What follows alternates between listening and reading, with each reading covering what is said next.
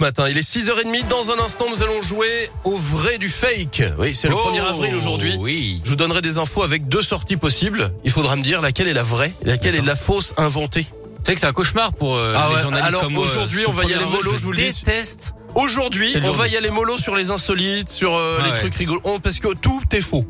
Ou pas, on sait pas. Alors, oui. Déjà- ce, ce journal sera 100% authentique. hein. Alors Je celui-ci vous prévenir. il a été vérifié. Voilà. Voilà. Ils, ils le seront pas tous peut-être, Mais euh, mais en tout cas celui-là.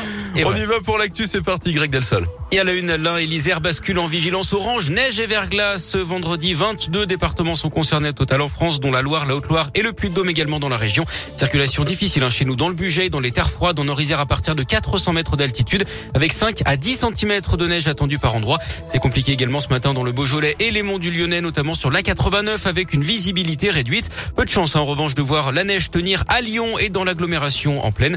Les flocons qui vont arrêter de tomber en fin de matinée avant leur probable retour ce soir et cette nuit.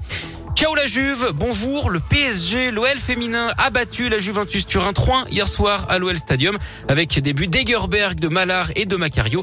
Les Fenotes ont donc réussi sans trembler à remonter leur défaite 2-1 du match aller. Elles se sont donc qualifiées pour les demi-finales de la Ligue des Champions. Elles affronteront le PSG le 23 ou le 24 avril il y aura donc une équipe française en finale. Une bonne nouvelle pour le foot tricolore pour l'attaquante Ada Egerberg. C'est très positif pour le foot français d'avoir euh, un nouveau euh, deux équipes euh, présentes dans, les demi-finales. Euh, je pense qu'il faut euh, et que les autres ils prennent un exemple euh, de ça. Hum, Après, on commence à se bien connaître maintenant avec PG. On connaît leurs qualités et pour moi, euh, c'est tellement important de rester concentré sur nous-mêmes.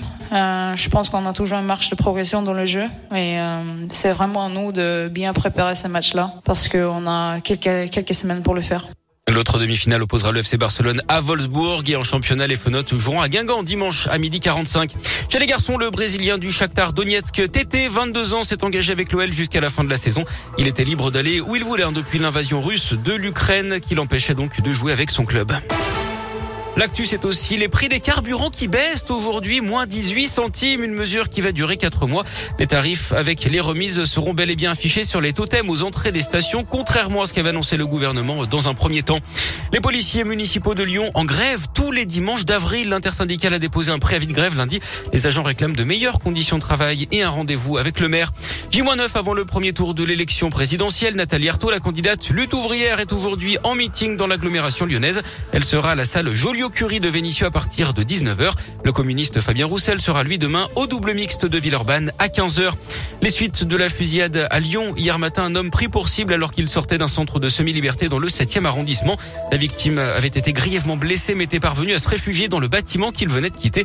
Ses jours ne sont plus en danger d'après le progrès malgré de graves blessures à la jambe, à la joue et à l'épaule.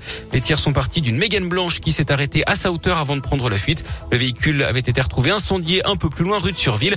Des identifications sont en cours, hein, notamment avec la vidéosurveillance pour tenter de retrouver le ou les tireurs. On reparle de foot avec le tirage au sort de la phase de groupe de la Coupe du Monde au Qatar qui aura lieu en fin d'année. C'est à partir de 18h. Les Bleus sont tête de série. Ils éviteront notamment la Belgique, le Brésil, l'Argentine, l'Espagne ou encore l'Angleterre. Et puis en basket, l'Asvel s'est incliné hier soir en Euroleague en Israël. Défaite face au Maccabi Tel Aviv, 94 à 73. Les Villeurbanais sont toujours avant-dernier du classement. Prochain match dès dimanche à 17h à l'Astrobal contre le Portel en championnat.